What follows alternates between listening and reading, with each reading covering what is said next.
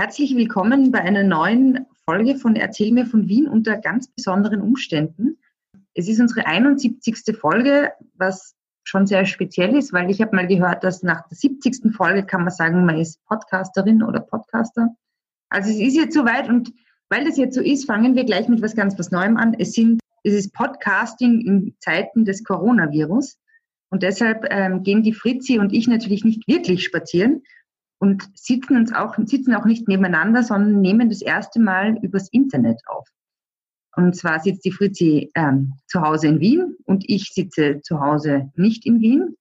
Aber wir haben jetzt Gott sei Dank eine Möglichkeit gefunden, dass wir euch erzählen können, ja, von heute, von den Auswirkungen von Seuchen und Krankheiten im Wiener Stadtbild und was da so passiert ist. Und bevor wir da jetzt anfangen, möchte ich mich nochmal ganz herzlich bedanken beim Alex Stranik, äh, dem Host vom Podcast Flaschenkinder, der uns gezeigt hat und inspiriert hat, wie man den aufnehmen kann übers Internet. Natürlich auch bei Lothar Bodingbauer, der uns da auch sehr unterstützt hat. Und bei unserem lieben Kollegen Gunther äh, für die Inspiration zu dieser besonderen Podcast. Und ja. beim Coronavirus, das uns dazu inspiriert hat. Und, naja, also bedanken weiß ich jetzt nicht genau. Also, Servus Fritzi. Servus Edith. Erzähl mir von der Pest. Nein, erzähl ja. mir von Wien. Gerne. Erzähl mir von Wien. Geschichte und Geschichten präsentiert von Edith Michaela und Fritzi Kraus. Also Fritzi, wir haben jetzt eine super Special-Folge. Ähm, die heißt Auswirkungen von Seuchen in Wien. Inspiriert sind wir vom Coronavirus. Sag mal jetzt so ganz grob im Überblick, was hat es denn für Seuchen in Wien gegeben? So große. Ich kann da ein paar anbilden, ein paar anbieten, meine ich. Ähm, unter anderem die Cholera und dazu muss ich sagen, Schnaps ist gut für Cholera. Ja, man muss auch dazu sagen, dass wir unter besonderen Umständen heute beide ein desinfizierendes Glas an ja, unserer Seite haben. Prost. Könnte sein, dass es sich äh, ein bisschen in Zungenschlägen auswirkt. Wir werden hören. Wir äh, okay, äh, gehen wir mal, ich würde also sagen. Cholera. Was gibt es noch? Cholera. Dann äh, gibt es die Bocken. Okay. Natürlich. Und die Pest. Das okay. ist schon, hm, das ist schon, wenn man zeitlich äh, das einordnet, die spanische Grippe noch erwähnen muss, die eigentlich die jüngste ist. Aber ansonsten haben wir das ganz gut äh, schon zeitig, äh, zeitlich mhm. sortiert, äh, um äh, jetzt nach hinten in der Geschichte zu gehen. Spanische Grippe die jüngste, Cholera ist im 19. Jahrhundert aufgetreten, ähm, äh, Pocken hat es immer schon gegeben, sind, ist im 18. Jahrhundert besonders stark gewesen. Und Pest. Und Pest gibt es seit Angeze Angeze an Beginn der Menschheit. Okay, na gut. Ähm, ja, dann fangen wir doch mal mit der spanischen Grippe an. Wann hat die denn in Wien gewütet? Die hat wie äh, bei der ganzen Pandemie im äh, 1918 gewütet, aber ich glaube, über die spanische Grippe kannst du äh, sagen, wo das herkommt, der Name und so weiter? Ja, mir hat neulich ein Freund erzählt, das fand ich extrem interessant, dass nur bei uns im deutschsprachigen Raum die spanische Grippe spanische Grippe heißt und in allen anderen Ländern äh, andere Bezeichnungen hat, zum Beispiel ähm, russische Grippe oder englische Grippe. Und das hat mit dem Ersten Weltkrieg zu tun. Und zwar, der Ursprung der spanischen Grippe war in den USA und da hat sich ein ähm, amerikanischer Soldat, der dann nach Europa geschickt wurde, angesteckt und ist dann halt nach Europa gekommen und da hat sich das dann ausgebreitet. Und der Grund, warum die spanische Grippe so heißt, war, weil ja ganz Europa wäre, also im Ersten Weltkrieg war und nur die spanischen Medien über diese Grippeepidemie ähm, berichtet haben und man bei uns also quasi über die spanischen Medien davon erfahren hat, dass es das überhaupt gibt. Ja. Genau. Und diese anderen Bezeichnungen waren halt, weil halt ähm, zum Beispiel in der Türkei oder im Osmanischen Reich damals äh, die Leute gesagt, glaubt haben, das ist, oder es war vielleicht auch so, dass es von den russischen Soldaten eingeschleppt wurde. Und Frankreich ja. hat man gesagt, von den englischen und so weiter. Ja. Genau, es war Kriegs, Kriegssache. Und Spanien war nicht im Ersten Weltkrieg beteiligt und dadurch haben die darüber berichten können. Genau. Ja, es sind 25 Millionen Menschen ums Leben gekommen an dieser, in dieser spanischen Grippe in mhm. Europa. Okay. Und, äh, In, in Europa zwei Millionen. Wie viel waren in Europa? Zwei Millionen in Europa ungefähr. Und in Wien gibt es eine, also es gibt offiziell 4.500, aber Dunkelziffer von 9.000, mhm. was einem vielleicht nicht so viel vorkommt, aber die, in Wien sind die Leute ja massenweise an der Wiener Krankheit gestorben. Okay, was ist die Wiener Krankheit? Die Lungentuberkulose. Und äh, dadurch äh, ja, hat, ist das Bild eigentlich, äh, kann man sagen, verzerrt worden. Ich möchte Aha. dazu erwähnen, dass im, Jedi, in, im jetzigen, im dieswöchigen Falter. Also wir äh, sprechen von der vorletzten Märzwoche 2020. Ja, im Falter 12, Nummer 12. Mhm. mhm. Äh, ein Interview mit dem Andreas Weigel ist, äh, mhm. Universitätsprofessor, der äh, sich spezialisiert auf, äh, hat auf Geschichte der Epidemie. Das ist ganz interessant. Okay, und was sagt er? Der sagt, äh, dass bei jeder Epidemie eine, die wirksamste Maßnahme der Quarantäne, der Quarantäne ist. Oder mhm. Quarantäne, wir können es italienisch oder französisch aussprechen. Mhm, mhm, mhm. Okay, also diese, an dieser Lungentuberkulose, warum sind da so viele Menschen dran gestorben? An den hygienischen, äh, du musst dir vorstellen, Unmengen, wie wir eh schon oft gesprochen haben, Unmengen Leute in einer Wohnung, äh, kein Tageslicht, äh, kein Sonnenlicht, Rachitis und Tuberkulose waren irrsinnig weit verbreitet. Und Wahrscheinlich gesagt, auch schlechte Ernährung, oder? Schlechte Ernährung, das war überhaupt 1918 natürlich die, mhm. äh, die Immunkraft der Leute war. Interessanterweise wird ähm, äh, eigentlich, wer fällt ein, wenn du spanische Grippe hörst an Toten? Mm, der Großvater von einem Freund von mir, der daran gestorben ist. Oder Urgroßvater oder Großonkel oder irgendwie sowas. Wie bitte? Bekannten, an bekannten Menschen. Also ich meine, die, der war bekannt, aber an berühmten Menschen. Keine Ahnung. Egon, der Egon Schiele? Der Egon Schiele und seine schwangere Frau, die sind alle drei an der spanischen Grippe Oh wow. Interessanterweise ist er immer das Beispiel dafür. Okay, Egon Schiele starb. Das ist eine Millionenshow-Frage. Ich meine, naja, ich hoffe, man braucht es nie. Eine Millionenfrage. Okay, na gut. Ähm, spanische Grippe, wann hat die dann aufgehört? Wann war es da vorbei? Die war, im, ich glaube, ich, ich nehme an, im Frühjahr 1918. Äh, also die hat nicht, vielleicht auch ein bisschen später. Ehrlich gesagt, das weiß ich nicht ganz genau. Okay, aber das heißt, es hat irgendwann auch wieder aufgehört, was jetzt natürlich in Zeiten wie diesen eine gute Nachricht ist. Ja. Mhm. Okay, du hast mir dann noch mehrere andere Krankheiten zur Auswahl gegeben. Äh, sag nochmal welche, zwischen was ich jetzt wählen kann. Zwischen Pest und Cholera.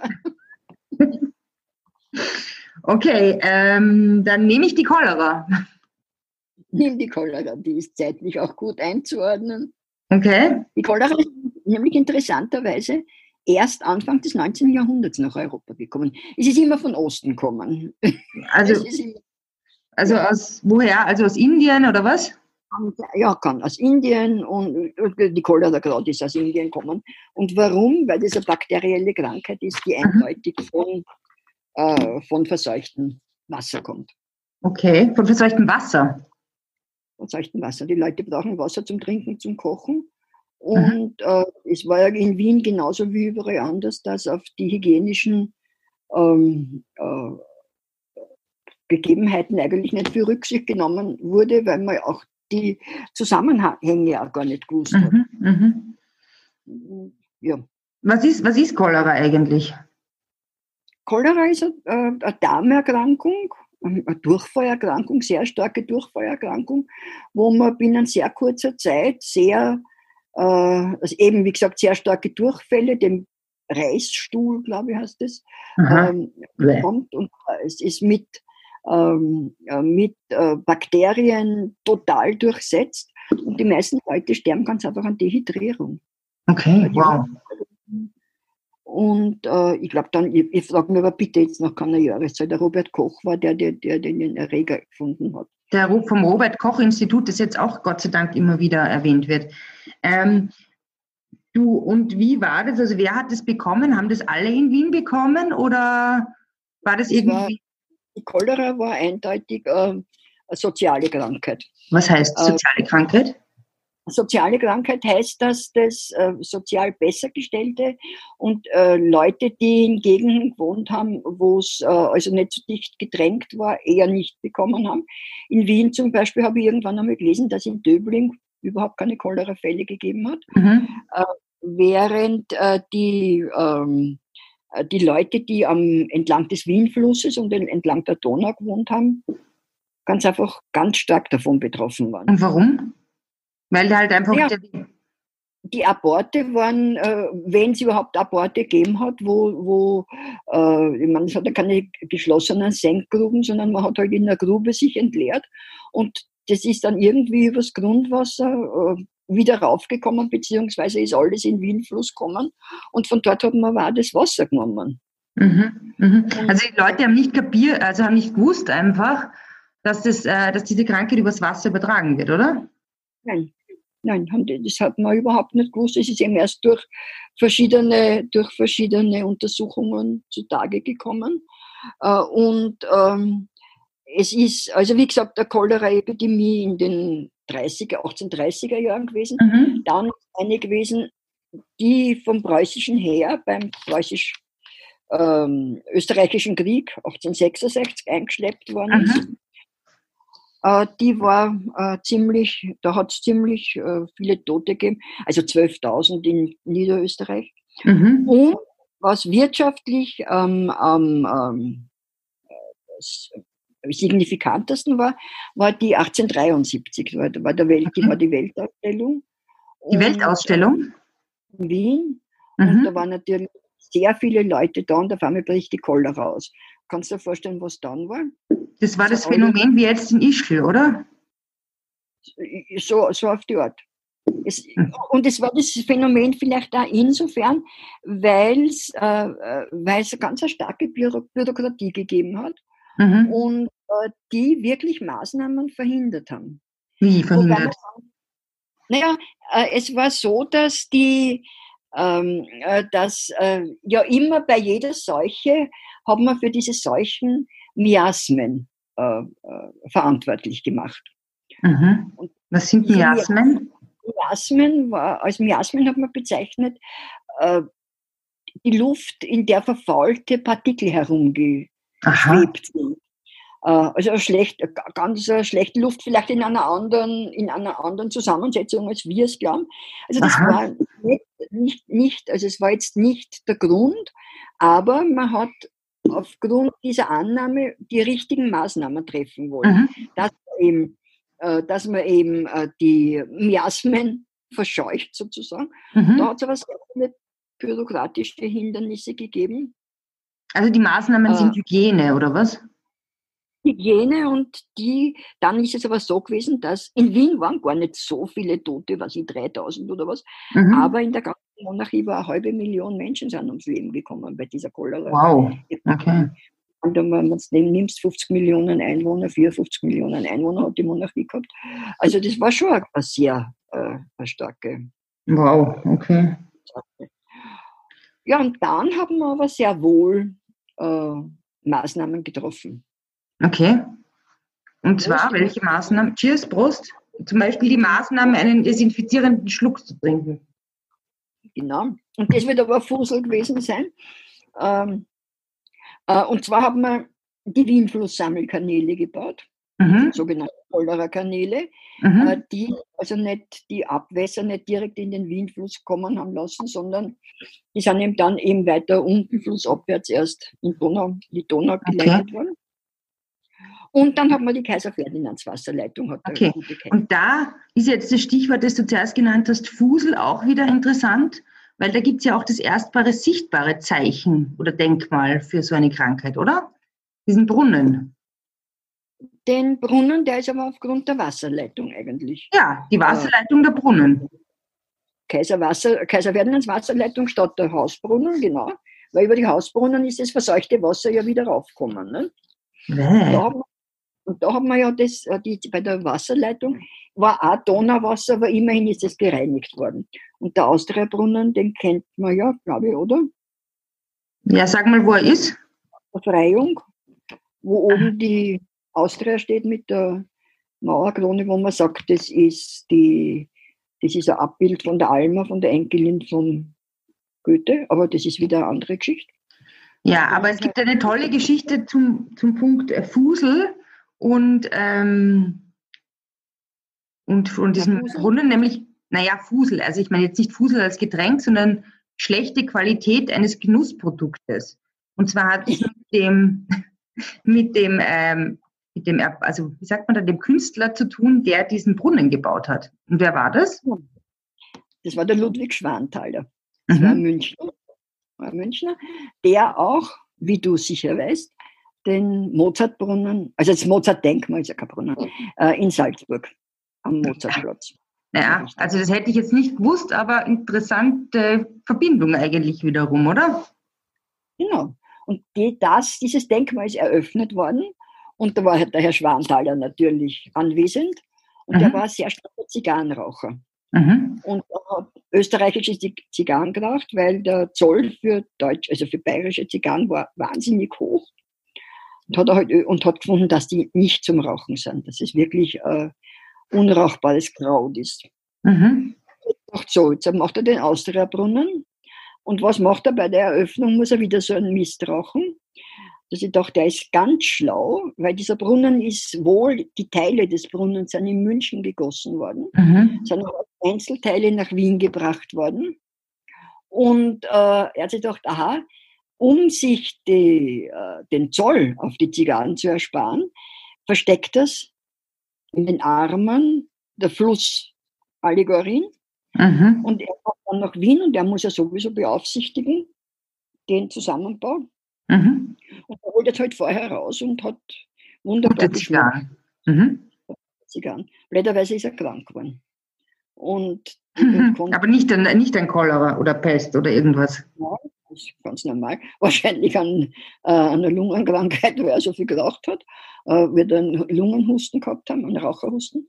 Also er konnte nicht nach Wien kommen und so geht die Pharma, dass die vertrockneten Zigarren noch heute in dem Austria-Brunnen irgendwo herumkugeln. Unglaublich, unglaublich. Ja. Wow. Ähm, man, man, hat dann schon, man hat dann schon äh, chemische Desinfektionsmittel erzeugt, Eisenvitriol und so weiter, und da ist das alles dann doch viel besser geworden. Mhm. Und da gibt es noch ein, eine äh, Denkmal, Erinnerung, und zwar gibt es ein Cholera-Kreuz. Mhm.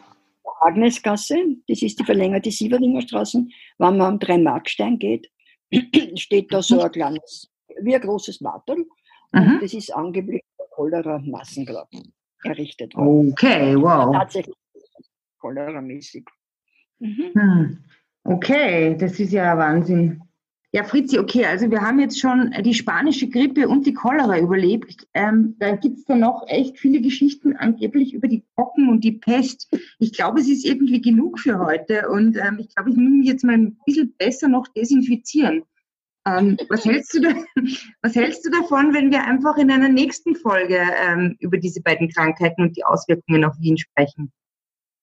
Genau, weil da kann jeder entscheiden, ob es ihm jetzt genug ist oder ob er vielleicht weiter zuhören will. Genau. Ich meine, in Quarantäne werden wir weiterhin, also nicht in Quarantäne, wir sind ja Gott sei Dank nicht in Quarantäne beide. In, in, in, Isolierung. in Isolierung werden wir wahrscheinlich auch noch nächste Woche sitzen, so wie es ausschaut. Aber ich finde, es ist eine total gute Gelegenheit, um äh, Podcasts zu hören. Zum Beispiel alle, alle 70 Folgen unseres Podcasts.